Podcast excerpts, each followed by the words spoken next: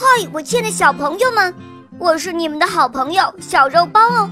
今天肉包又会带给大家什么故事呢？小朋友们，你们准备好了吗？准备好啦！那么我们的故事就要开始喽。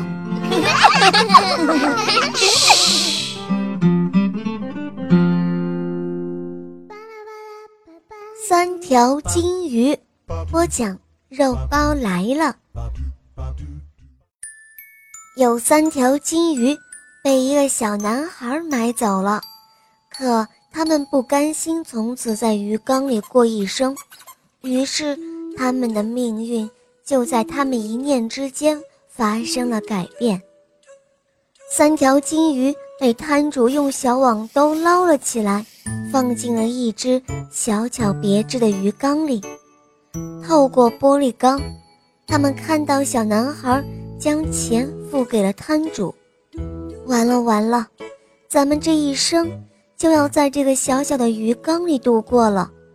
他们想着，惊慌失措地游动起来。男孩捧着鱼缸，小心翼翼地从拥挤的人群中穿过。他要到码头上去，他的家在江的对岸。有一条金鱼哭了起来，他说：“哦，我们向往清澈的小溪，我向往湍急的河流，我向往宽阔的大海，这一切我都还没有看到，我怎么能够甘心就这样早早的失去自由呢？”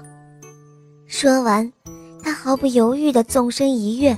跳出了鱼缸。街上的人实在是太多太挤了，谁也没有注意到有一条可怜的金鱼掉在了路面上，而男孩也没有发现，一只大脚却毫不留情地从他身上踩过。这时的男孩正忙着买船票，他急着上船，却没有发现。手上捧着的鱼缸里少了一条金鱼，两条金鱼目睹着伙伴的惨状，吓得瑟瑟发抖。来到船上，男孩捧着鱼缸来到了船舷边，他想让金鱼们看看这脚下汹涌澎湃的长江。虽然这两条金鱼还沉寂在失去伙伴的巨大悲痛中。但是，他们早已望见了近在咫尺的长江。毕竟他们是鱼，对于水，他们有着不可思议的敏感和亲近。他们知道，江的尽头就是辽阔无边的大海，那是他们一生都在梦想的地方。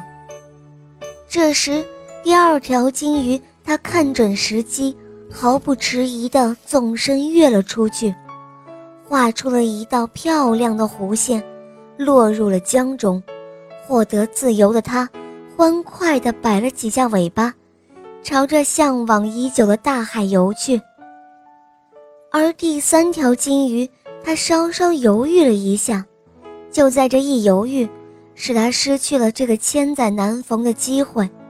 当回过神来的时候，男孩已经及时用手捂住了缸口。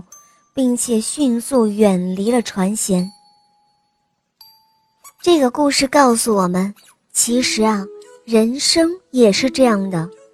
如果机遇来临时，你不及时去把握，哪怕仅仅是那样一丁点儿的犹豫，那么你就只能够像第三条金鱼那样，永远的生活在那只小小的鱼缸里了。而同样，就算你已经准备纵身一跃的勇气，但也一定要看清楚时机，否则盲目的一跃，其结局也一定不比第一条金鱼好多少。亲爱的小朋友们，今天的故事就讲到这儿了。更多精彩的故事，请搜索“肉包来了”，加入我们吧。我们明天再见哦，拜拜。